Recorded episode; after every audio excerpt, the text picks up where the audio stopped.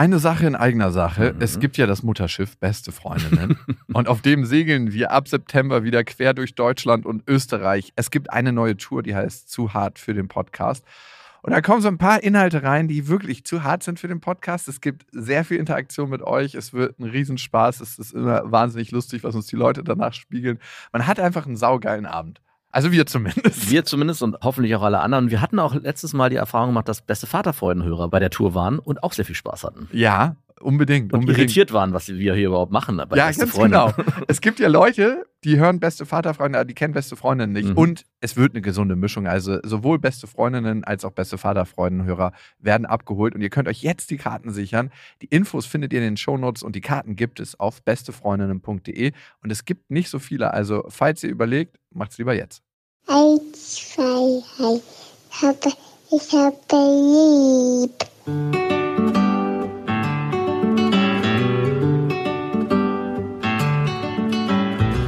Das sind beste Vaterfreuden. Keine bösen Wörter. Halt die Fremde, alte Schöpfe. Setz dich bitte hin. Der langweilige Podcast übers Kinderkriegen mit Max und Jakob.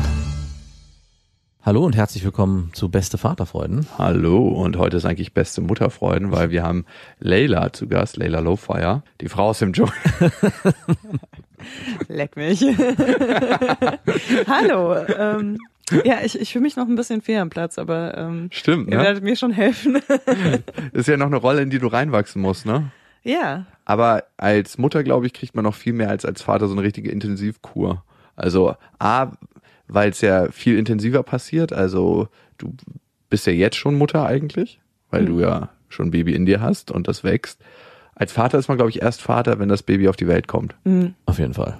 Nicht vorher. Davor ist es so ein abstraktes mhm. Ding. Das ist so, als ob ein Alien im Bauch wächst. Ja. Hast du es eigentlich probiert, schwanger zu werden, oder? ja. Äh, ich, ich würde sogar sagen, ich habe es nicht nur probiert, ich habe es auch geschafft. Nein, aber es gibt ja die Sorte von Menschen, ne, die es richtig hart probieren, wie Max, ne? Die waren sogar. Hallo. Du warst doch in so einem Center. ja, ich war in so einem Center, im B5 Center für. Ja, musstest du Sperma abgeben und so. Ja, musste ja. ich.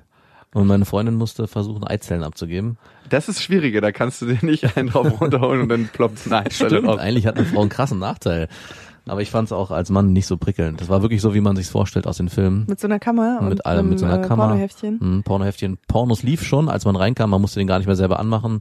Kleine Taschentücher. Aber warum Taschentücher? Man wächst doch irgendwie in so einen Becher rein. Ja, Weil, nein, man soll dann, doch die Taschentücher gar nicht benutzen. und danach vielleicht. Da ist so ein Loch drin in den Taschentüchern. Oder man nimmt vielleicht extra so Taschentücher. Glory Hole Taschentücher. also du hast es probiert, richtig? Naja, also es war jetzt nicht unbedingt geplant, ne? Aha. Aber ähm, ich bin schon auch so, dass wenn ich sage, dass ich irgendwie äh, nicht verhüte mit jemandem, ähm, was sehr selten passiert, nur in ganz besonderen Bedingungen. Dann muss es Liebe sein. genau, dann muss es Liebe sein. Dann spreche ich das auch vorher an. Ne? Also ich bin dann nicht so, okay, ja, lass uns einfach das Gummi weglassen und mal gucken, sondern ich bin schon so, okay, wann äh, hast du dich das letzte Mal auf jeden Scheiß testen lassen und was ist, wenn ich schwanger werde, was machen wir dann? Irgendwie spreche ich das schon an. Mhm. Und das war völlig in Ordnung. Also, ja. Ihr habt, also ja, bei mir halt würde je nachdem, wann man damit aufhört zu verhüten, ne? weil mhm. ich nehme keine Hormone, ich äh, habe weder eine Hormonspirale noch nehme ich die Pille noch habe ich irgendein Kupferding in mir. Deswegen finde ich ist das wichtig, dass man das halt bespricht, sobald man Auf aufhört äh, mit Gummi mit dem Partner mhm. zu schlafen mhm. und ähm, weil wenn der andere dann sagt so, oh mein Gott, voll krass, habe ich keinen Bock drauf, dann wird halt weiter verhütet, ne? Ja, also, genau. Also das ist, glaube ich, auch ganz wichtig, dass man als Frau, aber auch als Mann genau da vorher drüber spricht, wenn man nicht mehr verhütet, dass man sich über diesen Fall dann klar wird, wie entscheiden wir uns dann oder was machen wir dann oder ist es für dich auch in Ordnung, wenn wir jetzt nicht mehr verhüten, dass halt nicht die Verantwortung nur bei der Frau bleibt, wie man es oft denkt. Ne? Ja, ja, auf jeden Fall. Haben wir nicht gemacht übrigens. ja, du jetzt. Oder einfach, ihr habt einfach aufgehört zu verhüten? Wir haben eine Verhütungsmethode angewendet und das ist so-called Temperaturmethode und die war mehr oder minder erfolgreich, erfolgreich für meine Tochter, aber weniger erfolgreich in dem Moment, zu dieser Zeit für uns. Also eigentlich ist ja deine Methode dafür da, um genau festzulegen, wann man Sex haben sollte, um ein Kind zu kriegen. Das ist ja genau umgekehrt. Ihr habt es nur umgedreht. Aber man kann die auch umgekehrt mhm. benutzen. Aber ich kannte sie ja, vorher nur so. Ich kenne viele, viele Kinder, die dadurch entstanden sind. Wenn du dir mal anguckst, das sage ich ja immer wieder, die 7,5 Milliarden Menschen, die auf der Welt sind oder 7,7, wie viel es jetzt sind. Ich glaube, 95 Prozent davon oder wenn nicht sogar 98 Prozent davon sind ungeplant. 95 Prozent. Safe. Also Wow. frag mal deine Eltern, ob du geplant bist. Glaube schon. Ich frage nochmal nach. Ja gut, du bist ein Industriekind aus einer Industrienation, aus den ein, zwei Prozent der äh, in Anführungsstrichen gut behüteten. Bist du geplant, Leila? Auf gar keinen Fall. Auch ein Unfall? das klingt immer so komisch, wenn man das über sich selber sagt, ne? Ich bin ein Unfall. bin mir ziemlich sicher, dass ich nicht geplant bin, aber ich habe auch noch, äh, also ich bin, sagen wir mal, die Jüngste, ne? Also Von wie vielen? Ah, krass. Nachzügler? ja, ich, Okay. äh, ich, der Unfall ist schon mal passiert vorher, kann Ah. ich sagen. Ah, schön, aber dann hatten deine Eltern wenigstens Sex bis ins hohe Alter. Äh, naja, kann doch. Mama, Mama hat immer noch Spaß dran. das am hast du Lachs falsch vom Papa. verstanden, aber ich lasse es mal so stehen. Gut. ähm, nee, aber ich, ähm, also wenn ich jetzt sage, wir fühlten nicht mehr, ähm, dann, also ich weiß schon, wann ich fruchtbar bin, ne? Also ich vermeide schon die fruchtbaren Tage. Und da ist aber, man noch besonders geil. boah, unterschiedlich, ne? Hm. Kommt drauf an, also kommt auf die Umstände an, finde ich. Weil wenn du gerade irgendwie so eh andere Sachen im Kopf hast, was man ja als äh, Millennial, der selbstständig ist, sehr oft hat, Ja, true. ähm, merkst du das, glaube ich, gar nicht so krass. Aber äh, ja, also ich meine, klar, es, es sind so ganz viele Faktoren, die da zusammenspielen. Ne? Und dann ähm, habe ich ja auch schon gesagt, irgendwie, dass ich nicht so einfach schwanger werden konnte, weil ich eine Schilddrüsenkrankheit habe Mhm. und ähm, das super schwer ist eigentlich für Leute, die Hashimoto haben, schwanger zu werden. Was ist Hashimoto? Das ist eine Autoimmunerkrankung der Schilddrüse. Also was macht die? Die, äh, also dein Körper produziert Antikörper, die deine Schilddrüse zerstören. Oh, oh. Oh, hört sich nicht Und gut musst an. du dann Hormone nehmen? Genau, oder? du äh, substituierst diese Schilddrüsenhormone. Und welche Hormone nimmst du? Soll ich dir die Dosis sagen? Und was würde das mit mir machen, wenn ich das nehmen würde? Ja, das ist der spannende. Teil. Ich glaube nicht so viel. Ich weiß es nicht. Das fragen mich viele Leute. Nehme ich dann ab, wenn ich die Hormone nehme? Und macht das irgendwas mit den Brüsten? Nein, das kann ich sagen. Das sind andere Hormone. Alright. Hat dich das beeinflusst, dass du nicht sicher warst, dass du keine Kinder bekommen kannst und das auch in dem, naja, ich setze die Pille ab oder ich nehme keine Kondome mehr oder war das für dich kein Faktor? So wie eine Katze, die immer aus dem Fenster springt, weil sie weiß, sie hat sieben Leben. Genau. Ja, ich muss schon sagen, also dadurch, dass ich wirklich in meinen letzten äh, vier Beziehungen auf jeden Fall so verhütet habe, indem ich nicht verhütet habe, Ja. irgendwann und dann ähm, auch einfach nur während den fruchtbaren Tagen entweder keinen Sex hatte oder also nicht so effektiv, aber hat bei mir funktioniert rausziehen. Ähm, deswegen ähm, Drag and drop. Drag and Drop. Deswegen hatte ich schon so ein bisschen das Gefühl, dass ich auch einfach richtig unfruchtbar bin. Ne? Auf der sicheren Seite bist. Ja, weil ich wurde wirklich, also ich war noch nie schwanger in meinem Leben, äh, was ja viele nicht glauben können. Oh, ist aber nicht Harte Selbstaussage, Nicht, ne? Nein, aber ich meine auch, guck mal, wenn du, wenn du eine dreijährige Beziehung hast, ne, Mhm. musst du dir mal vorstellen, wie viele Möglichkeiten es gegeben hat, dass du schwanger wirst. Ja. Ne? Also auch, also mein Ex-Freund hatte auch Kinder, so, ne? Also, Also, es ist jetzt nicht so, als mhm. ob er unfruchtbar gewesen wäre oder so. Und da ist nie irgendwas passiert und, und er war super schlecht im Rausziehen, kann ich sagen. Habt ihr das Immer so versucht? einen Moment zu spät, so einfach so durch den ganzen Kanal Nee, einmal wir hatten so oft diese Diskussion danach so, ey, du bist ein bisschen in mir gekommen, ne? Nee, bin ich nicht. ey, in mir ist Sperma, das muss von dir sein. ich weiß nicht, ob ihr diese Diskussion kennt, aber es gibt Männer, die sind einfach so, die merken so diesen ersten Schuss Echt nicht. nicht? Nee, doch, das würde ich schon sagen. Ja, ich auch. Auf jeden Ja, Fall. das sagen sie alle. Ah, okay. ah, okay, vielleicht sind wir es doch nicht. Kann natürlich sein. Max, das probiere ich mal mit dir aus bei der nächsten Tour. Bitte nicht. Und merkst du das? Nein, ich merk's nicht. Ich glaube, ich bin schwanger. Oh, das wäre voll schön, wenn ihr beide noch zusammen ein Kind Ah, hättet. ne? Ein Analbaby. Eins adoptieren würde mir erstmal reichen. Nicole. Ey, eins nein. Wäre es für, für ein schwules Pärchen schöner, vorher Sex haben, sich dann einzureden, das adoptierte Kind ist unser Ah. produziertes Kind? Es müsste, mal, ich glaube, man müsste dann mit so einem Fettsuit die ganze Schwangerschaft nachspielen und dann auch ins Krankenhaus gebracht werden. Einer müsste sich entscheiden, diese Rolle zu übernehmen und Schön. dann, glaube ich, könnte es ein bisschen origineller Das ist ein richtig schönes viel romantischer, Rollenspiel. wenn beide gleichzeitig schwanger werden. Oh. Weil das ist sowas, das vermisse ich so ein bisschen äh, in der Schwangerschaft, Mhm. dass man nicht einfach sagen kann, okay, du, ich habe jetzt die ersten drei Monate gemacht, du machst die nächsten drei und Oh. ich mach die letzten drei wieder. Mhm, Wird kommen, Modell. wird kommen. So ein, so ein Sack, den man sich einsetzt in die Bauchdecke mit so einem Reißverschluss und dann übergibt man das Kind immer. Ich habe schon alles probiert, ne? Von 200 Meter Entfernung aufeinander zurennen, gegeneinander springen. Nennt man auch Abtreibungsversuche. Hast du eigentlich in dem Moment gespürt, als das Kind gezeugt wurde, dass es gezeugt wurde? Boah, ich bin mir nicht sicher. Ne? Das ist so ein bisschen verwirrend bei mir, weil ähm, Ja, so mein, viel Sex hattet. Weil ihr so viel Sex hattet. Nee, tatsächlich nicht. Also ich dachte am Anfang, es wäre ziemlich einfach zu sagen, wann das genau entstanden Ja. ist. Aber dann, äh, so bei jedem Frauenarzttermin wurde der ähm, Entbindungstermin so verschoben. mhm. Und äh, auch die Schwangerschaftswoche. Und das war so ein bisschen verwirrend dann, weil wahrscheinlich dachte ich, also es gab nämlich eine Situation, da ähm, dachte ich nach dem Sex so, fuck, ich bin auf jeden Fall schwanger. Wa- Was hat das Gefühl ausgemacht? Ähm, äh, die Beweislage. also es war so ein bisschen, es war so ein kleines Missverständnis, weil normalerweise ähm, will ich das immer so kommunizieren, wenn ich in den fruchtbaren Tagen bin und wenn nicht, so ne? Wie machst Ah, du das okay. dann? Ja, fruchtbar. Genau. so ein, ist wie bei der Queen, dann ist das so ein Fähnchen. ich wollte gerade sagen, oder so, ein, so eine Ampel an der Tür draußen, so eine rote Leuchte. Ah, die ist verdammt, für was anderes, nach die rote Lampe. Naja.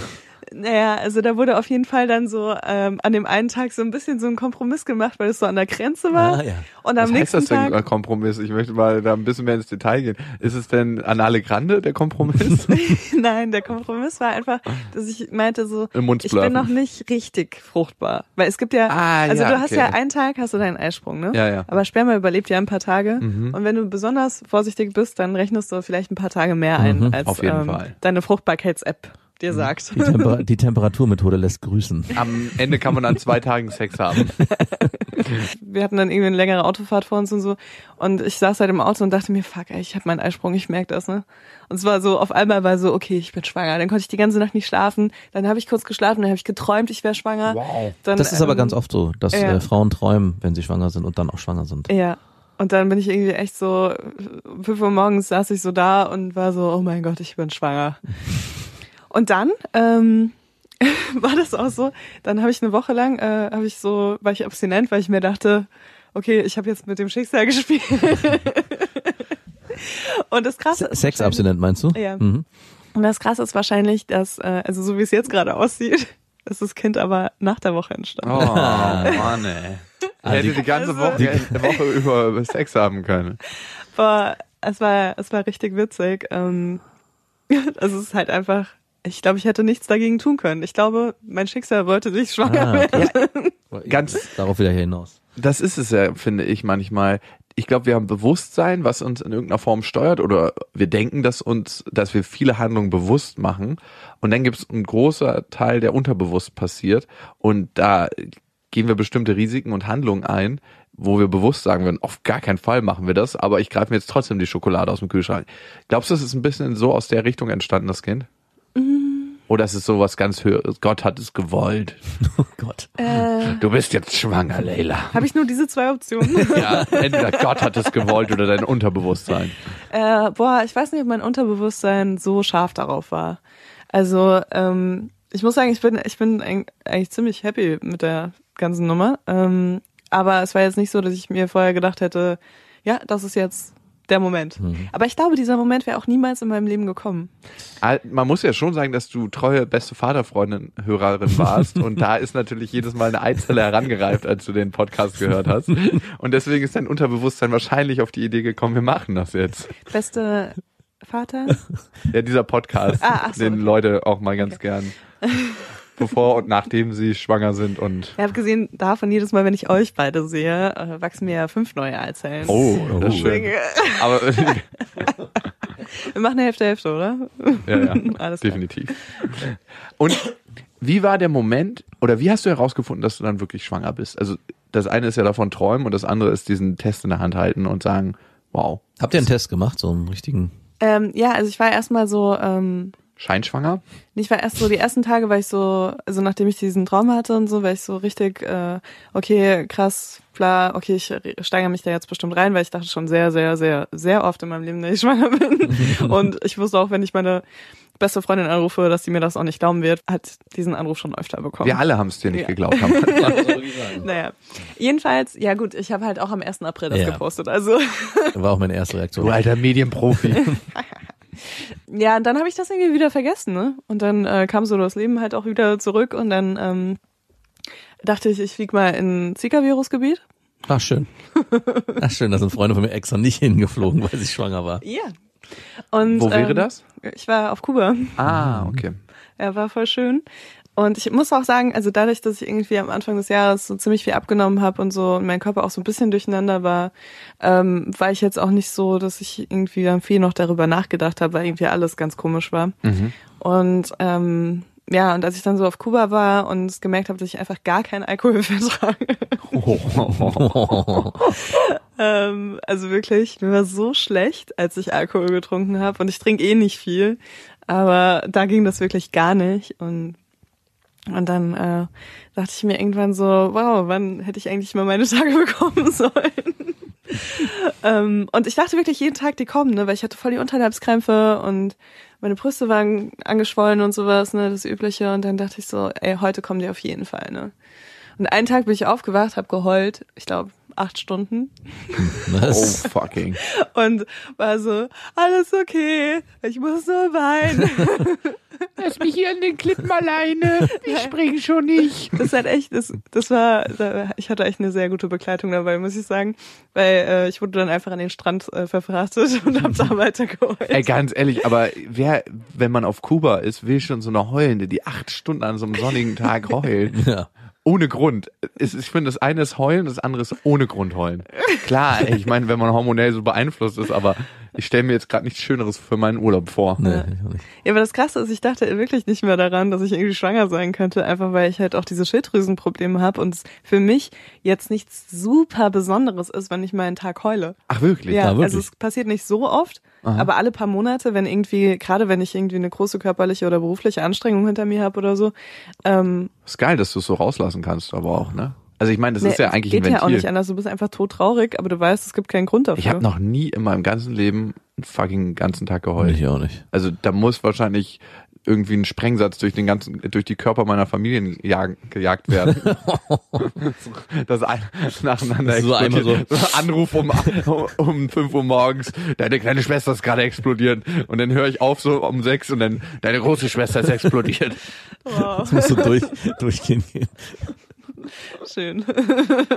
Wow, aber ein ganz, heißt das wirklich einen ganzen Tag, du wachst morgens auf und musst erstmal heulen? Also wenn du das Frühstücksbuffet siehst, oder wie kann ich mir das vorstellen? Ist es so, oh, das Frühstück? Nee, das Ding ist, du wachst halt auf und denkst dir so, oh mein Gott, mein ganzes Leben, alles, die ganze Welt ist scheiße. Aber du hast, du kannst es nicht erklären.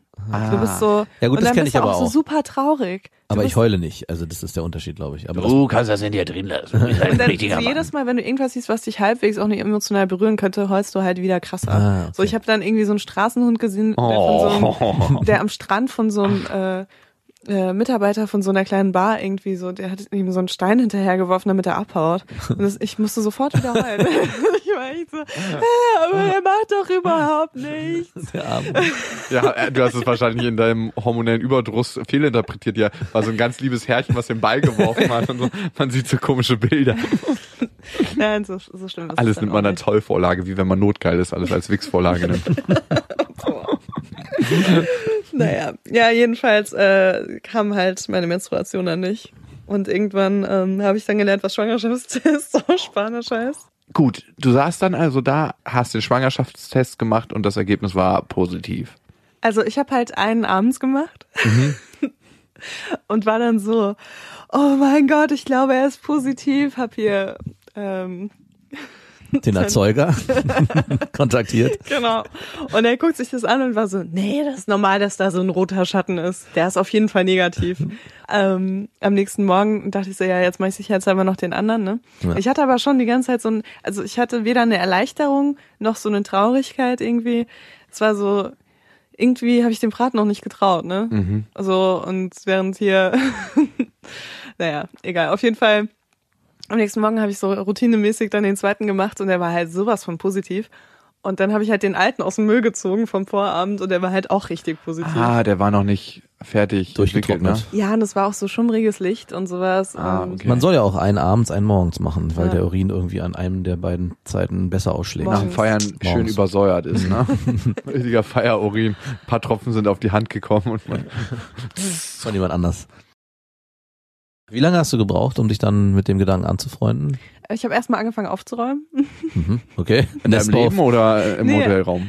äh, in der Wohnung, in der ich war. Hab ich erstmal aufgeräumt und musste erstmal irgendwie äh, klarkommen. Ordnung in deinem Leben schaffen. Mhm. Und dann bin ich spazieren gegangen. Und dann bin ich zurückgekommen und war so, okay, jetzt bin ich bereit. Und dieser erste Moment, als du gemerkt hast, okay, das ist jetzt Wahrheit, was ich so geahnt habe. Manchmal ahnt man ja Sachen so krass in seinem Leben, dass man, wenn sie Wirklichkeit werden, auch schon so vorbereitet darauf ist. Ne? So, dass man sagt, ja, okay, ich wusste es eh schon die ganze Zeit. Aber wie war das bei dir? War das so, so ein Klickmoment oder wie hat sich das angefühlt? naja, irgendwann muss es ja kommen, so gefühlt, ne?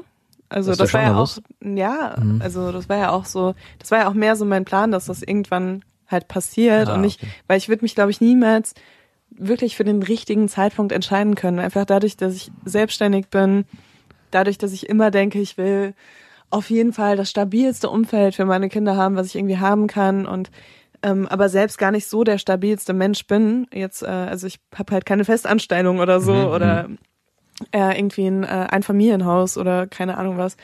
Und ähm, ich da, hätte halt gedacht, dass es genauso kommen muss irgendwie, ne? Von daher dachte ich mir schon so, ah ja, okay, das ist jetzt halt, jetzt passiert das halt einfach, ne? Und es war aber irgendwie, es war irgendwie okay, ich war ziemlich gefasst, ehrlich gesagt. Also gefasster als so manche andere Menschen. so. könnten vielleicht auch hier in dem Raum sitzen. Wenn eine Nachricht dein ganzes Leben verändert. Jeder nimmt diese Nachricht anders auf. Bei dir, Max, waren äh, beide Kinder geplant, ja? Ja, bei mir waren beide geplant. Okay. Und das erste war ja, wie gesagt, etwas komplizierter wegen dieser ganzen Fruchtbarkeitskliniks-Geschichte. Und das zweite, deswegen erinnere ich mich, deswegen habe ich da Parallelen zu deiner Geschichte, war auch so, dass, also war immer so ein Hinter, im Hinterkopf, ach ja, das wird schon nichts, wir verhüten einfach nicht. Das ist so unwahrscheinlich, dass es klappt. Und, hm. und genauso ist es dann auch gekommen. Auf, deswegen habe ich von dieser Frage mit dieser Schilddrüsenkrankheit gestellt. Es gibt so ein Sicherheitspolster, man ist sich zwar bewusst, so hundertprozentig zählt es nicht dazu, aber naja, wird schon nicht. Das Egalprinzip. Genau, wird schon nicht passieren. Und deswegen war das zweite gewollt, aber nicht geplant. Also es war Okay. schon, hätte schon in den Zeitraum gepasst. Wenn es passiert wäre, dann wäre es okay gewesen und es ist ja dann passiert. Also war das zweite eher ein spontaner, Spontankind. Okay. Und bei dir war es so, Hey, wechselst du jetzt gerade die Position? Nein, aber ausgequetscht es, ich, ich meine, ich, äh, ich werde hier die ganze Zeit befragt, aber es interessiert Klar. mich. Ich bin ja, ich dachte, ich komme heute her, um irgendwas für meine zukünftige Mutterschaft zu lernen. Ah, ah. Und, Also äh, klar, man lernt ähm, immer nur in der Reflexion aus sich selbst. Ne? Ja, ja. Und dafür dient diese Sendung, dass man sich selbst reflektieren kann. Die Fragen, die du hier gestellt bekommst, sind repräsentativ. Das sind die Weltfragen. Genau. Nee, also bei mir war es mega ungeplant. Ja. Mega, mega ungeplant. Ich war drei Monate mit meiner Freundin zusammen und peng, es ist passiert. Aber ich wusste in dem Moment, dass es passiert ist, ne? als Ja. es, also kurz danach. Und das hat mich, glaube ich, in die größte Panik meines Lebens versetzt. Also das letzte Mal so große Panik hatte ich davor, so mit 13, 14 Jahren, als ich das erste Mal realisiert habe, dass ich irgendwann sterben werde. Wow. Also Das das ist ein schöner Vergleich. eigentlich ist es so, weil mein altes Leben in dem Moment gestorben ist. Also Und was hat Teile dich da davon. rausgeholt aus deiner Panik? Äh, die Geburt, glaube ich, dann. Wow. Das, Das war mal eine lange Panik. Das war eine richtig lange Panik. das war die längste Und er hat Panik. nicht geheult. Also Oh, am doch. Tag, also, also doch, am Tage acht Stunden. Nein, jetzt nicht acht, aber acht Stunden auf jeden Fall in den neun Monaten verteilt. Das Okay. mindestens. Ich habe auf jeden Fall öfters geheult. Okay. Na, ich weiß. Und Auch mich. Voll geheult. aber so war es nun mal, ne? Mich Ja. hat das Ganze übermannt, wie man so schön sagt. Und es ist so eine der besten Sachen, die mir passieren konnte. Und deswegen hatte ich gerade gedacht, so als du gesagt hast, wie geplant das war, für mich ist es ehrlich gesagt im Nachhinein ganz schön, dass es ungeplant war, weil ich konnte nicht negativ überrascht werden in dem Sinne, ne? Weil ich schon mir alles Negative vorher ausgemalt Ah, hatte. okay. Ich war da mal der Pessimist und es war eigentlich viel, viel oder ist sehr viel Positives. Und es wird eher jeden Tag mehr als weniger. Aber jetzt zurück zu dir. Wie haben deine Eltern reagiert? Ja, ich habe das denen erst nach ein paar Wochen gesagt, Mhm. ähm, weil wenn meine Schwangerschaft geplant gewesen wäre, wäre das natürlich ähm, ein bisschen angenehmer gewesen, was halt so gesundheitliche Sachen angeht. Ne? Mhm. Dann, weil so ein Zika-Virus-Test äh, dauert auch ein bisschen, bis man den machen kann. Mhm. Dann äh, mit der Schilddrüsennummer wusste ich halt auch nicht, äh, was das jetzt wird. Und die Wahrscheinlichkeit auch, dass es wieder abgeht, war ziemlich hoch, ehrlich gesagt. Ah, okay. Aufgrund der Schilddrüsenkrankheit Ja. oder? Ah, krass. Genau. Und ich war ja am anderen Ende der Welt erstmal. Mhm. und ähm, deswegen, ja, habe ich erstmal so ein paar Wochen gewartet, bis ich äh, mit jemandem darüber geredet hatte. Und ähm, also meine Mutter hat super darauf reagiert. Kind, ich kenne das. Du bist ja auch ein Unfall. Im Gegensatz zu meiner Mutter, die auf unsere äh, auf unsere Neuigkeit, die wir ihnen überbreit, überbracht haben, damit re reagiert hat, seid ihr euch wirklich sicher? Aber hat sie schon Enkelkinder? Nee, hatte sie noch nicht, sie war das erste Krass. Enkelkind. Ja, genau. Okay. Weil ich kenne das von, äh, von Müttern, die schon Enkelkinder haben, Ja. dass sie sagen, boah, eigentlich reicht's mir jetzt auch. Das reicht. Mach den Deckel zu. Bei mir, meine, meine Mama hat schon vier Enkelkinder. Das ist dann das fünfte geworden. Jetzt kommen bald noch ein paar von den anderen. Mein Bruder ist jetzt zwölf. Ich meine, da dauert es noch zwei, drei Jahre. Ähm, Hoffentlich, ich hoffe, er nimmt sie an dir ein Beispiel. und die meinte, ja, wunderbar, eins kriegen wir hier auch noch unter. Das ist so, als ob noch zwei, drei Sitze im Bus frei sind, das kann mitfahren. So, das läuft halt so mit. Die haben sich krass gefreut. Also, die haben, glaube ich, auch damit gerechnet, dass es irgendwann passieren wird. Und die waren sehr, sehr happy. Viel, viel glücklicher als ich. Und das hat es mir auch so schwer gemacht in der Entscheidung, ob wir das durchziehen oder ob wir uns dagegen entscheiden. Wenn alle schon so, ja, okay, wir haben schon alles gekauft. Ähm, wir freuen uns, wenn es rauskommt. Wie war es denn bei dir? Hattest du so einen Impuls, mache ich das wirklich oder treibe ich ab? Äh, also an, an erster Stelle überhaupt nicht. Mhm. Ähm, also ich glaube, ich hatte so zwei Situationen, wo ich mich dann auch damit auseinandergesetzt habe, ähm, also wie lange ich Zeit hätte, das abzutreiben und was, also wie man überhaupt, also ich habe mich noch nie vorher mit Abtreibung auseinandersetzen müssen. Ne? Mhm. Und ähm, also welche Art von Abtreibung Die überhaupt. Staubsaugermethode. Genau, da hatte ich halt so zwei Situationen auf jeden Fall, die auch aus einer sehr emotionalen äh, Situation heraus entstanden sind, wo ich mich dann wirklich mal damit auseinandergesetzt habe. Aber so generell war ich eigentlich schon von Anfang an so ähm, dafür, es zu behalten, weil ich bin halt fast 27 und ich finde das ein gutes Alter. Ich wollte eigentlich immer eine junge Mutter werden und das ist das war jetzt vor drei Jahren. Also, weißt du? Ähm, also ich finde halt, wenn man in so einem Alter ist und dann irgendwie finanziell stabil ist und ein gutes Umfeld hat und äh, jetzt irgendwie nicht drogenabhängig ist oder sonst irgendwas, ähm, sollte man sich wirklich halt, also klar ist es super, dass man diese, ich sage jetzt mal, Entscheidungsfreiheit hat, so als Frau, ne? Gerade auch was das Berufliche angeht, das ist ja einfach immer ein Einschnitt. Ähm, aber man sollte trotzdem ähm, da auch irgendwie dann, wenn man die Möglichkeit hat, auch Verantwortung übernehmen, finde ich. Aber also gut, im Endeffekt soll das jeder für sich selbst entscheiden. Ja. Ich wu- wusste auf jeden Fall, dass ich, wenn ich jetzt nicht in einer super schlechten Lage bin, das halt nicht in Erwägung ziehen würde. Ich finde es gut, dass es eine individuelle Entscheidung ist heutzutage und dass man sich dafür oder dagegen entscheiden kann. Für mich war der Moment so krass, als du das erste Mal gesehen hast, da entsteht ein kleines Leben, konnte ich das nicht mehr in die tödlichste Rutsche der Welt schicken. Also dieser Staubsauger-Moment, das wäre für mich irgendwie nicht gegangen. Und trotzdem gab es Momente und die sind meistens entstanden, wenn ich so im Konflikt mit meiner Partnerin war, Ja, wo ich dachte so, Alter, willst du das wirklich durchziehen? Mit der jetzt dein Leben lang verbunden sein und ein Kind haben? Du weißt gar nicht, was dich erwartet. Das ist ja so, gerade wenn du drei Monate zusammen bist, das ist ja so die größte Herausforderung. Das ist so, als ob du in einer Gefängniszelle mit jemandem für dein ganzes Leben sitzt. Also die, Aber ich glaube fast, dass es gar keinen Unterschied macht, ob du drei Monate mit jemandem zusammen bist, weil ich finde, dass sich das Verhältnis ähm, zu deinem Partner so krass ändert, wenn sowas Unendliches auf einmal äh, einen verbindet, weil im Endeffekt ist es was. Also so ein Kind verbindet einen dann halt für die Ewigkeit, wie du schon gesagt hast. Und dann sieht man, glaube ich, ganz viele Sachen, die einem vorher egal war, waren, sieht man komplett anders dann auf einmal. Also würdest du eher dazu plädieren, nach drei Monaten generell ein Kind zu bekommen? Das ist der richtige Test. Oder was auch ein geiler Test ist, so zu tun, als ob man schwanger ist und zu gucken, wie der Partner reagiert. Das ist ein schöner Oh, Test. bitte nicht. Schöner Partnerschaftstest. Wow.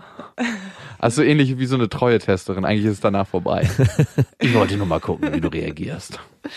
Aber äh, kennt ihr diese hypothetischen Streits in Beziehungen, ähm, wenn äh, einer sagt, boah, jetzt ein Kind könnte ich mir gar nicht vorstellen. Mhm. Und dann, äh, obwohl es gar nicht irgendwie, obwohl der andere vielleicht gar nicht in dem Moment ein Kind will, aber einfach weil das sowas, das ist immer so eine Abwertung der Beziehung für, äh, für voll viele, wenn jemand sowas sagt. Ähm, Ja, weil derjenige so, sich so, sofort auf sich bezieht. Ne? Der Genau. will mit mir kein Kind haben. ja, man also hat unsere Beziehung keine Ja, Zukunft. genau. Das ist so eine Interpretationssache, ne? Oder auch wenn es ums zweite Kind geht oder so, habe ich das auch schon mitbekommen. Oder ums dritte oder ums vierte, was Ja. Bernhard wohl sagen würde. Wie, du willst kein 13. Kind mit mir? Ich habe immer genau dann gemerkt, dass eine Frau eigentlich nicht 100% richtig für mich war, wenn es mir eiskalt den Rücken runtergelaufen ist, wenn ich an Schwangerschaft mit ihr gedacht habe. Also wenn ich da dachte, oh Gott, wenn das jetzt passiert, das wäre das Allerschlimmste in meinem ganzen Leben. Okay, ist dir das bei irgendeiner Frau noch nicht passiert? Es gab ganz, ganz wenige Frauen, wo es mir tatsächlich nicht passiert Okay. ist. Ganz, ganz, ganz, ganz wenige. Die meisten, würde ich sagen, waren immer so, oh Gott, wenn das jetzt passiert. Und es gab auch nie eine Verbindung für mich zwischen Sex und Kinderkriegen. Ja. Also Sex war einfach nur dafür da, Lust zu gewinnen und ähm, gegenseitig sich ein bisschen Spaß zu bereiten. Und da kann ich sagen, bei einer geplanten Schwangerschaft ändert sich das. Für Wir- immer? Nee, nur für diesen Moment. Für immer. Vielleicht auch für immer. Ist für immer verseucht. Nee, aber es ist schon ein krasser Unterschied, wenn man sich dann bewusst machen muss. Und bei uns war es ja auch so, dass wir wirklich ein Stundenfenster hatten. Also es, sie musste so eine Pille nehmen und dann hatten wir eine Stunde Zeit, jetzt wird's richtig gut oder gar nicht. Und das war schon krass. Hat das man- geschäumt unten rum? Genau, das war so, die muss man unten einsetzen und dann hat's geblubbert. Nein. Äh, ich weiß gar nicht, ob es eine Pille war, ich glaube, es war sogar eine Spritze. Ich erinnere mich nicht mehr genau. Aber das war schon für mich so ein sehr erschreckender Moment, dass dieser ganz, alles dreht sich vorher irgendwie immer um Sex oder nicht alles, aber ständig. Und dann wird es so runter reduziert, hey, eigentlich ist es nur die Fortpflanzung, deine, deine Art muss vor, muss weitergetragen werden. Aber war das dann trotzdem geil für euch? Nein, natürlich nicht. Es war Okay. ein krasser Krampf für beide. Ja, Für sie auch nicht? na, sie hat sich krass viel Mühe gegeben und ich muss, das war auch der erste, das erste Mal für mich, dass ich ähm, nicht standhaft geblieben bin. Also es war wirklich, das war der Druck so, es ist gar nicht der Druck gewesen, sondern dieses Gefühl, okay, du entscheidest dich hier ganz bewusst dafür, jetzt doch ein Kind zu kriegen. Obwohl ich das wollte, war dieses Gefühl, mein, mein Leben ist vorbei und das ist, ändert sich jetzt alles nochmal viel konkreter, als wenn man in so einer Blase ist, ach ja, irgendwann jetzt wird's passieren. Das war schon nicht so cool, aber es hat dann ja zum Glück geklappt und die Frage war auch für mich, entweder so oder gar nicht. Also es war wirklich von dem ähm, Center so vorgegeben, also es gibt nur diesen Weg oder es gibt keinen anderen Weg und das war für mich dann auch so eine Entscheidung, dass ich auf jeden Fall gesagt habe, ja, möchte ich. Was ja letzten Endes nicht gestimmt hat, ne? Genau, naja doch, was passieren kann durch die Schwangerschaft, das und das ist ja ganz oft so. Mhm. Wär Dass auch der Hormonhaushalt anders ja, wird. dass sich eine, Schwank eine Schwangerschaft auch heilt. Also ich weiß gar nicht, vielleicht, ob das bei dir bei deiner Schilddrüsenkrankheit auch passieren könnte, theoretisch. Voll schön, dann werde ich jetzt so eine Du Geburts bist geheilt. Sagen die einem dann das in einem Fertilize Center, dass sie sich selber rechtfertigen so? Ah ja. Nee, aber das habe ich auch schon gehört. Also es Okay. ist auch bei, ähm, bei HPV und sowas Mhm. äh, Ach wirklich, okay. Ja, ja. dass äh, eine Schwangerschaft das sogar heilen kann, Mhm. aber nicht immer. Ne? Naja, ne, nicht immer. Also Schwangerschaft. falls ihr, falls ihr irgendwie HPV habt, äh, probiert das jetzt nicht unbedingt. Wie stellst du denn der Muttersein vor? Naja, ich wach morgens auf, äh, mach mir einen Smoothie, bring mein Kind in die Kita mit, mit einem Monat. mit einer Woche. Ich habe heute habe ich nach Kita-Plätzen geguckt und da habe ich eine Kita gefunden, da kann man sein Kind ab drei Wochen irgendwie. ja, ja, ja. gibt Und ich war so. Krass, ey, drei Wochen, du bist ja noch im Wochenbett. Ja. Irgendeine russische Politikerin, die hat nach neun Tagen ihr Kind abgegeben. Wow. Das fand ich auch schon ganz schön hardcore, ey. Working Mom. Ja, aber ganz best. ehrlich, du hast ja auch einen krassen Druck, ne? Hm. Also ich habe, ich meine, ich bin auch selbstständig. Gut, der Podcast ist jetzt vielleicht was, was echt noch flexibel ist und was man noch. Können wir am Wochenbett aufnehmen, das ist gar kein Problem. Dann lass ich dir Nein, und Mikro das ist auch vielleicht okay, wenn man irgendwie den auch mal notfalls ein paar Wochen unterbricht, falls auf irgendwas gar keinen ist. Fall. Aber ähm, aber ich, also das Ding ist halt auch, dass du gesellschaftlich einfach erstmal so angesehen wirst, dass du erstmal raus bist. Ne? Mhm. So, ja, die kriegt doch gerade ein Kind. So, die fragen wir jetzt nicht wegen dem Job oder sonst irgendwas. Und äh, danach hat sie ja ein Kind und ähm, soll die, Geht, geht das dann überhaupt alles ja, noch so? genau. Mhm. Und das ist halt so krass, ne? Und das ist auch so ein Druck. Und deswegen habe ich auch überlegt, ab wann, ab wann ist es gerechtfertigt, mein Kind in die Kita zu geben, ne? Ja. Weil ein Jahr will ich eigentlich gar nicht aussetzen, ne? Mhm. Und die Zeit davor, ne? Du kannst ja jetzt Ja, auch in den genau. letzten sechs Monaten der Schwangerschaft auch nicht mehr so viel machen oder vielleicht so fünf Monaten und dann noch das Jahr dazu vielleicht. Ja, es ist eine schwierige Entscheidung und die betrifft viel mehr die Frauen als die Männer, weil ganz ehrlich, das ist auch ungerecht, aber irgendwie auch natürlich, dass kein Mann gefragt wird, ob er ein Kind hat oder nicht, wenn er irgendwo ein Vorstellungsgespräch hat. Ja. Das interessiert überhaupt niemanden. Ja. Wenn du dir jetzt das Muttersein vorstellst, gibt es auch so ein paar Dinge, vor denen du Angst hast? Ja, andere Eltern. Ja, So Hier wie wir. Zwei. Ja, aber So Ratschläge von wegen, das mach unbedingt oder das mach nicht. boah, ich weiß nicht, ich habe ja noch mal ein anderes Verhältnis zu Frauen auch, äh, weil ich generell mit Männern immer besser kl- klarkomme, weil ähm, Aus Gründen. Frauen, nee, weil Frauen sich ganz oft gegenseitig fertig machen und ich das irgendwie nicht nachvollziehen kann und deshalb nicht so gerne mit dieser Art von Frauen ähm, befreundet bin. Und der Konkurrenzdruck dann nochmal steigt, wenn da noch ein kleines Kind dabei ist, was man auch noch, nicht nur ich bin besser, Messlatte. sondern auch Ja, mein genau. Kind ist besser als Ja. dein Kind. War so anstrengend, ne? Und ich habe überhaupt kein Konkurrenzverhalten, was Frauen angeht. Auch eigentlich nicht, was Männer angeht. Es ist wirklich den Frauen, die so ein Konkurrenzverhalten haben, Dorn im Auge, so eine Frauen, die kein Konkurrenzverhalten Ja, haben. total. Das macht es nur noch schlimmer. Ja, weil die, die- laufen ins warum Leere ist die nicht und hassen dich dann noch mehr dafür. so. Und ich kann das auch nicht umstellen oder so. Und deswegen sehe ich, also meine Horrorvorstellung ist, ich mit dem Kinderwagen am Spielplatz ähm, muss mich mit anderen Müttern unterhalten, die scheiße sind. Ey, das Schöne ist, ich bin ja selber öfters mal am Spielplatz und so. Das, man muss sich damit gar niemandem unterhalten. Das ist ganz, ganz herrlich. Hm. Also man kann da wirklich sein gesondertes Leben führen. Du kannst ja auch einfach einen Podcast oder sowas reinmachen, wenn dein Kind jetzt ähm, mit anderen Kindern spielt. Also wenn es jetzt gerade alleine spielt, versuche ich ihr schon Gesellschaft zu leisten. Aber sonst, das ist wirklich super. Kindergarten, glaube ich, wird so eine andere Nummer, Ja. weil da kommt man das. WhatsApp-Gruppen. Was machst du so? Weil das brauchen sie dich ja in den meisten Fällen nicht fragen. Und das wird, glaube ich, nochmal eine besondere Situation. Ja, aber bist du, bist du so, dass die Leute in der Kita von äh, deiner Tochter wissen, was du machst beruflich? Achso, unsere geht ja noch nicht in die Kita. Achso. Nee, die haben wir zu Hause. Die wird jetzt bald anderthalb und ich denke mit zweieinhalb ungefähr geht sie. Sie hat eine Nanny Mhm. und das war's. Ist aber auch guter Luxus, ne? Ja, also jetzt, Arbeitet deine Freundin? nein, Okay. also sie studiert noch. Ah, ja. Und ja, also klar, es ist auf jeden Fall Luxus, keine Frage. Und es ist auch schöner Luxus, dass sie noch zu Hause bleiben kann. Ich habe gedacht immer, sie braucht das für ihre Entwicklung, richtig, richtig früh in die Kita zu gehen. Mittlerweile bin ich mir da nicht so sicher, weil dann denke ich mir, wann bin ich in die Kita gegangen? Gar nicht. Aber du hast Geschwister, oder? Ja. Äh, bei uns gab's Geschwister. halt auch gar keine Kita, ne? Also Kindergarten ab drei. Die, Ki die Eltern haben eine eigene Kita gemacht, indem sie so viele Kinder gezeugt haben. Nee, aber also ich, Natürlich nicht. ich kannte das. Krippe gab's, ne? Aber das war dann so für die für die bösen Eltern. Ja, oder Also weil als ich klein war, waren Mütter, die arbeiten gegangen sind, noch böse. Gefühlt. Du hast den Herd mehr als 10 Meter verlassen. Ja, das wird alles nicht so dramatisch. Ich glaube auch die WhatsApp-Gruppen und die Kita-Gruppen, das kann auch sehr angenehm sein. Max, wie war das bei dir? Hast du dich da so voll, also engagierst du dich da so? Überhaupt so, nicht. Also in der Kita, ich bin da nicht derjenige, der, ich weiß nicht mehr, was irgendwie wann ansteht. Das macht alles meine Freundin. Aber ich muss trotzdem sagen, dass dieses Erleben der Kinder in der Kita und auch der, wie sie mit ihren Freunden dann anfängt, äh, sich zu vernetzen und auch sagt, ich möchte jetzt lieber zu dem oder lieber zu, oder lieber zu dem. Ähm, das ist schon schön zu sehen. Also ich bin absoluter Befürworter für Kita und auch dieses, diese WhatsApp-Gruppen an sich muss man ja nicht immer alles lesen. Und wenn es einen gibt, der sich dafür interessiert, in dem Moment ist es meine Freundin, ist es auch eine Sache, die so nebenbei läuft. Aber ich finde es aber extrem wichtig, auch für unsere Kinder. Und würde es, glaube ich, auch machen, wenn es meine Freundin nicht machen würde, weil ich weiß, dass es eigentlich auch schon sehr positiv ist für die Kinder, wenn die in die Kita gehen und sich in dieses ganze soziale Umfeld so einfügen können. Ich bin auch so ein bisschen hin und her gerissen, weil auf der einen Seite will ich natürlich äh, nicht, dass mein Kind, dass ich mein Kind von Anfang an zu so einem Außenseiter erziehe. Auf der anderen Seite liebe ich Außenseiter.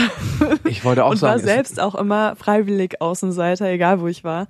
Ähm, und fand das halt immer super. Aber auf der anderen, also du willst natürlich auch, dass dein Kind irgendwie die besten ähm, Voraussetzungen für alles hat, ne? Ja, für was ist immer die Frage. Und ich glaube, Naja, für ein soziales Leben. Also es ist erwiesen und es gibt auch Studien dazu, dass ein Kita-Alltag äh, die Kinder in ihrem sozialen Umfeld besser fördert, als wenn die bei ihren Eltern alleine aufwachsen. Ja, gut, aber was willst du für ein Kind haben? Das ist ja auch die Frage. Willst du ein Kind, was sozial angepasst ist, oder willst du ein Kind, was naja, sich geht ja selbst nicht, lebt? Es geht ja nicht um sozial anpassen, es geht ja um Doch klar, es Ja, geht in total. Gruppen immer um sozial anpassen. Keine Na, Frage. es geht aber auch darum, Grenzen kennenzulernen, sich äh, selber ja, zu, das ist ja alles ein, zu entwickeln. Das ist ja was, was aus sozialer Anpassung Sprache resultiert. zu lernen, spielen zu Das lernen. lernen die auch zu Hause. Ja, aber es ist alles in der Kita noch Also mal. von zwei anderen Kindern, die jetzt selber nicht reden können, da Sprache lernen? Ich weiß nicht. Das ist so ein also bisschen, wollen wir jetzt die Diskussion, ich glaube nicht, dass wir die Diskussion aufmachen sollten. Nee, ist jetzt keine Kita, keine Kita-Diskussion oder Ja. so, aber im Endeffekt, also das Grundgerüst äh, kriegt das Kind ja von zu Hause mit. Ja, klar. Und äh, den Feinschliff dann vielleicht nochmal ähm, aus einem anderen Blickwinkel von der Kita und Mhm. von, von dem anderen sozialen Umfeld außerhalb da, des Zuhauses. So sehe ich das. Also ich, Kita- die keine Kinder hat, Ja. bis jetzt. bitte, du bist hier die Expertin. In Also der Kita ist Luxus, muss ich schon sagen. Also natürlich machen, kriegen Kinder auch zu Hause alles mit, aber ich glaube, äh, in unserer Gesellschaft, in der wir jetzt leben, ist es ja so, oft so, dass eine Familie ein Kind kriegt und dann vielleicht noch ein zweites, aber es gibt viele Einzelkinder und es gibt auch keine Großeltern mehr und kein, nicht mehr viele Verwandte, die zusammen in einer Großfamilie leben. Und die Kita ersetzt schon so ein bisschen so dieses soziale Gefüge einer Großfamilie. Und ich finde es schon nicht unwichtig, früh auch für zu verstehen, ja, was ist zum Beispiel, was ist Teilen als ganz klassisches, Beispiel? Und das ist auf jeden Fall was, was in der Kita definitiv die Kinder organisch erlernen. Gar nicht so sehr, weil die Erzieher so draufdrücken, und sondern es geht mir auch gar nicht so sehr, dass sie erzogen werden in der Kita, also, sondern dass sie für sich dort ihren eigenen Stand in der Gesellschaft, in der sie dann später auch leben, ja, erlernen können. Ja. Und das definitiv können, geht beides und beides ist absolut berechtigt, aber ich glaube, in der Kita kann es den Kindern einfacher fallen, wenn die die ersten vier, fünf Jahre in die Kita gehen. Also für mich ist es überhaupt keine Diskussion. Das Kind kommt auf jeden Fall in die Kita, weil Ja. ich bin berufstätig und äh, der Vater ist berufstätig und Und du fängst auch früh genug an. Also du musst ja, wenn du jetzt schwanger bist und in der Schwangerschaft einen Kita-Platz suchen, nur Ja, sonst findest du ich keinen. habe schon angefangen. ah, ach nee, das Hast du schon einen? Nee, ich habe noch keinen, aber ich habe angefangen zu suchen. Ja, ja. Ah, okay. Das Krasse ist, heute gerade. wollte ich diesen äh, Kita-Gutschein beantragen und habe so das Geburtsdatum eingegeben und dann kam so, äh, das Geburtsdatum darf nicht in der Zukunft liegen. Ja, ja, das so, sagen die immer, aber ne, Was? Stimmt nicht. man kann da ein bisschen rumtricksen. Okay, das werde ich mir gleich mal abholen. Wenn du auf deine eigenen Eltern schaust, ne? Was würdest du sagen, haben sie bei dir gut gemacht und was würdest du anders machen als deine Eltern? wow. Kommen wieder die, die tiefen Psychologen-Fragen. Ja. Ähm, was haben meine Eltern gut gemacht? Ähm, sie haben mich auf jeden Fall, ähm, also ich habe eine gute Erziehung genossen, sage ich jetzt mal so, dass ich halt draußen äh, wusste, wie ich mich zu benehmen habe oder sowas, ne? Ähm, und wenn ich mir so andere, ähm, es gibt ja ziemlich viele moderne Erziehungsmethoden, die ich so ein bisschen, also klar, jeder muss sein Kind erziehen, wie er es will, aber für mich ist es befremdlich, wenn ich ein Kind sehe, was halt permanent die ganze Auf Aufmerksamkeit der Eltern bekommt und halt auch so in der Runde mit Erwachsenen einfach die ganze Zeit unterbricht oder Mhm. ähm, oder halt immer, also diese Bedürfniserziehung, will ich jetzt einfach mal so sagen. Ähm, das ist halt für mich total befremdlich und ähm, ich will halt unbedingt, dass mein Kind so in alles integriert wird, eigentlich, was ich mache. Also klar, jetzt vielleicht nicht in den Club gehen oder so, ne? Aber so alles, was ich so in meinem Alltag mache, will ich, dass meine Kinder das eigentlich mit mir machen können, ohne dass es ein Problem für die Kinder ist oder für mich. Mhm. Und also so wie ich das eigentlich für meinen Hund gerne hätte, Und klappt das mit dem gut? dass ich ihn überall hin mitnehmen kann. Naja, mein Hund ist ein Angsthund, deswegen äh, klappt das begrenzt gut, aber ich finde, dafür klappt es sehr gut. Mhm. Dafür, dass äh, sie so traumatisiert ist. Aber ich will halt einfach wirklich, dass meine Kinder irgendwie ganz normal mit ins Restaurant können, ohne dass sie da einen Aufstand machen, äh, das Restaurant auseinandernehmen. Ich die ganze Zeit meinem Kind in die Küche hinterher rennen muss und sonst irgendwas. Also so eine Art von Erziehung hätte ich halt gerne für meine Kinder, die mir meine Eltern mitgegeben haben. Ähm, dass sie einfach wissen, okay, jetzt bin ich mal eine Stunde ruhig. Das ist so schön, oder wenn, wenn Mütter das sagen, bevor sie Kinder bekommen und dann kommen die Kinder und man ist total überfordert und ist so, okay, nimm einfach das iPad. ähm, ja, und äh, was ich besser machen würde bei meinen Eltern, äh, also bei der Erziehung, die ich von meinen Eltern mitbekommen habe, Vielleicht anders, anders ist so ein schönes Wort dafür. ja, anders würde ich auf jeden Fall so, ähm, also ich glaube, alles, was so ein bisschen so selbstbewusstseinsaufbauend war, habe ich nicht von meinen Eltern, sondern von, von anderen äh, Außeneinwirkungen mitbekommen. Was waren das? Die anderen Außeneinwirkungen? Ja, und was hat, wie hat das dein Selbstbewusstsein beeinflusst? Na, ich wurde so sehr ähm, leistungsorientiert äh, orientiert erzogen. Ähm, äh, deswegen war das halt so, wie du hast eine 1 minus, so nach dem Motto, ne? Mhm. Und ähm, ich glaube, das, das ist auf jeden Fall extrem schwierig für Kinder. Und ganz oft werden so Kinder dann so, so krasse Psychos irgendwann, die dann so extrem leistungsorientiert weiterleben. Ich habe das einfach irgendwann abgelegt. Ähm, wie du siehst. Deswegen bin ich heute bei Beste Vaterfreunde. Abgerutscht. Der Tiefpunkt meines Lebens. Nein, aber das, also das hätte ich, äh, irgendwann hat es bei mir einfach aufgehört, ne? Also dann ist es nicht mehr durchgekommen zu mir und dann habe ich mein eigenes Ding gemacht. Aber das ist halt extrem schwierig, wenn man so nach Leistung bewertet wird von den Eltern. Also wenn ich. Liebe auch durch Leistung genau, aufgewogen wird. sowas, ja. Weil ähm, ich hatte manchmal das Gefühl bei mir zu Hause, dass das so ein bisschen so war. Hat jetzt auch abgenommen, aber es ist immer noch so ein bisschen in mir drin. Und noch heute motiviert es mich in manchen Belangen zur Höchstleistung. Deswegen sage ich, auf der einen Seite ist es kacke, auf der anderen Seite, wenn du dir ganz viele Leute anguckst, die in irgendeiner Form was machen, was großartig ist, ist das auch oftmals aus dem Schmerz geboren und nicht immer aus unendlicher Liebe. Ja, total. Aber äh, du kannst ja auch die Motivation von dir selbst haben, ne? Und ich habe irgendwie das überhaupt nicht mehr, dass ich das Gefühl habe, dass ich irgendeine Leistung erbringen muss für irgend, äh, irgend also für eine äh, Anerkennung von irgendjemandem in meinem Umfeld. Also weder von meinen Eltern noch von Partnern oder Freunden oder sonst irgendwas. Und jede Leistung, die ich bringe, kommt halt von mir einfach. Und es gut so ist, wie sie ist. Ja, total. Das ist eine schöne Einstellung. Ja, und deswegen. Auch ähm, wichtig. Also ich, es gibt super viele Sachen, die meine Eltern gemacht haben. Wenn ich die ähm, mir jetzt anschaue, denke ich mir, wow. Ich meine, es gibt auch Gründe, warum ich so früh ausgezogen bin. Und äh, Erziehungsmethoden sind halt nicht immer die richtigen. Aber im Endeffekt gibt's halt natürlich auch kein richtig oder falsch, weil du kannst auch dein Kind total falsch erziehen, aber dann durch irgendeinen glücklichen Zufall wird's trotzdem ein anständiger Mensch, weißt du? Ja, das ist ja unser Motto hier. Also es gibt kein richtig oder falsch. Und ich glaube, die meisten Eltern, also wirklich die allermeisten Eltern tun immer ihr Bestes zu der gegebenen Zeit mit dem Wissen, was vorhanden ist. Und es kann auch sein, dass wir wirklich eine Generation an sozialen Schwachköpfen erziehen, weil wir denken, gerade im Moment sind die Methoden, die wir an der Hand haben, die besten. Und dann stellt sich heraus, dass es eine richtig krasse Kacke ist. Und am Ende sind alle überbehütet.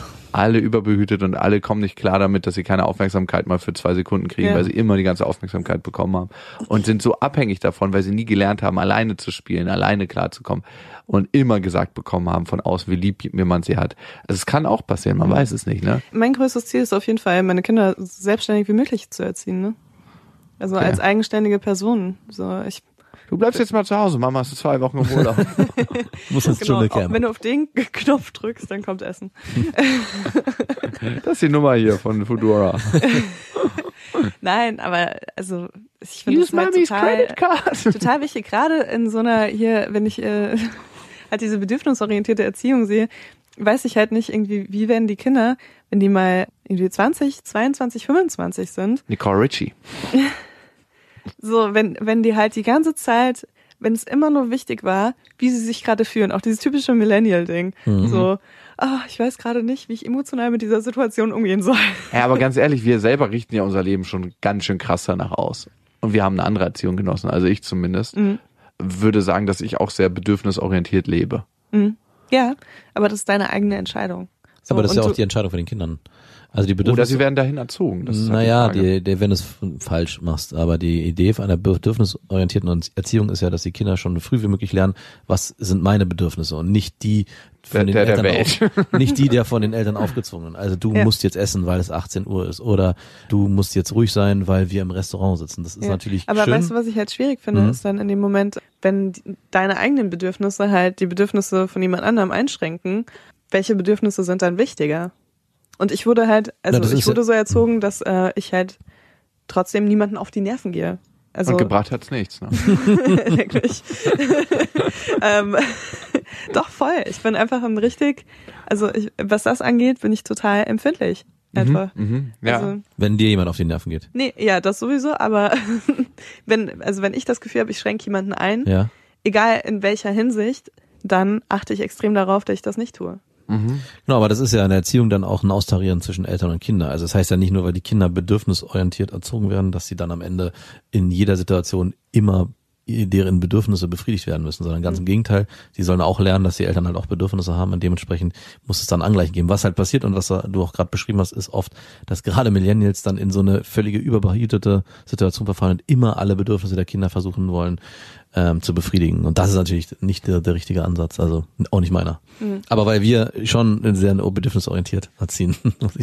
Und ich finde auch die Methode eigentlich mit eine der wichtigsten und äh, wir haben auch eine große Chance in unserer Gesellschaft, in unserer jetzigen Zeit, unsere Kinder überhaupt zu erziehen. Ich glaube, du und auch noch unsere Generation davor, wir hatten es letztes auch schon, hatten gar nicht die Möglichkeit, ihre Kinder so zu erziehen, weil ganz viele andere Bedürfnisse, die die selber hatten, so im großen Forderungen standen. Also überhaupt eine finanzielle Sicherheit, was kommt am Essen auf den Tisch. Da ging es nicht darum, ob die Kinder jetzt irgendwie emotional aufgefangen werden, sondern man war froh, wenn abends alle zusammen am Ende des Tages Brot essen konnten. Ja, die Maslow'sche Bedürfnispyramide, da sind wir schon die ersten Stufen gegangen. Genau. Und jetzt geht es einfach um die Selbstverwirklichung. Ab der Geburt geht es um die Selbstverwirklichung des Kindes und das liegt im Fokus.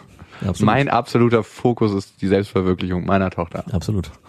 Ja, also ich meine, also auch wenn du das gerade überzogen sagst, natürlich ähm, willst du nur das Beste für deine Kinder.